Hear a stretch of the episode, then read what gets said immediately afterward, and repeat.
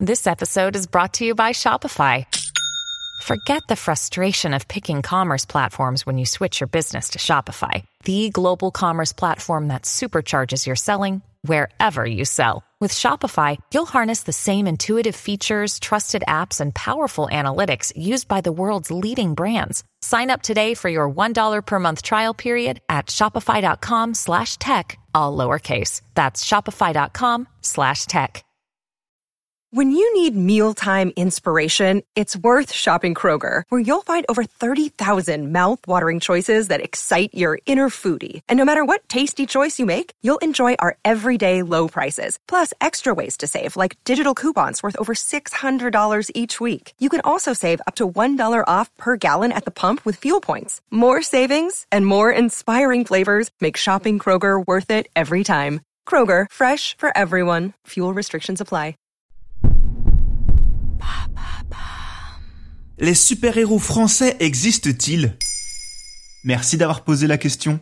Dès qu'on pense aux super-héros, on pense États-Unis. Pourtant, nous l'avons vu ici même dans un autre épisode, le premier super-héros de l'histoire était bel et bien français et répondait au doux nom de Nick Talop. Et à l'occasion de la sortie au cinéma du dernier film de Philippe Lachaud, Super-héros malgré lui, nous voulions savoir si d'autres super-héros made in France existaient. Mais alors, il y en a beaucoup des super-héros français? Et oui, au début du XXe siècle, ils étaient légion. Récemment même, un super-héros français a fait parler de lui dans la série Prime Video, The Boys, elle-même adaptée du comics éponyme publié chez Dynamite. Dans ce comics, un ancien membre de la Légion étrangère, appelé Le Français, impose violemment sa loi à dos de bicyclette, une baguette de pain à la main. On ne peut pas plus traditionnel, n'est-ce pas? Dernièrement, une production Netflix avec Pio Marmaille, Benoît Poulvorde et Leila Bekti intitulée Comment je suis devenu super-héros a développé un peu plus le genre abandonné du super-héros français. Un genre dans lequel figure pourtant une série culte, HeroCorp de Simon Astier, mettant en scène des super-héros français isolés dans un petit village suite à la perte de leur pouvoir. Et au-delà de ces tentatives, les Français sont bien présents dans le monde fantastique des hommes dotés de super-pouvoirs, et ce, même chez les plus gros éditeurs de comics.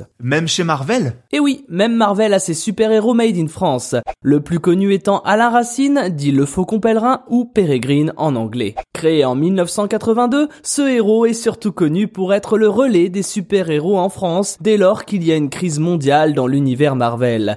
Bon, peut-être que ça ne vous dit pas grand chose tout ça, mais si je vous dis Captain America, là vous connaissez j'imagine. Eh bien figurez-vous que Batroc, l'un des adversaires récurrents du Captain, est marseillais. Et oui, ce mercenaire sous l'ordre d'autres vilains affronte régulièrement Steve Rogers, même si ce n'est clairement pas le plus dangereux de ses ennemis. En termes de vilains, il y a également la gargouille grise, un rival de Thor, ayant l'apparence d'une pierre et la capacité de transformer n'importe qui en ce matériau. Mais le plus marquant chez Marvel restera le groupe des Héros de Paris, une organisation de Français dotés de super pouvoirs mise en avant lors de Civil War, la célèbre guerre civile opposant les super-héros aux gens normaux dans l'univers Marvel. Composé de Adamantine, le Comte de la Nuit, Anaïs, la Lumière Bleue ou encore Dr. Q, ils combattent en compagnie de la chose, l'empereur du monde souterrain ayant pour projet de détruire Paris. Tout un programme. On peut aussi citer le Spadassin, alias Jacques Duquesne, un Français sous les ordres du mandarin qui chercha à intégrer les Avengers pour les détruire de l'intérieur.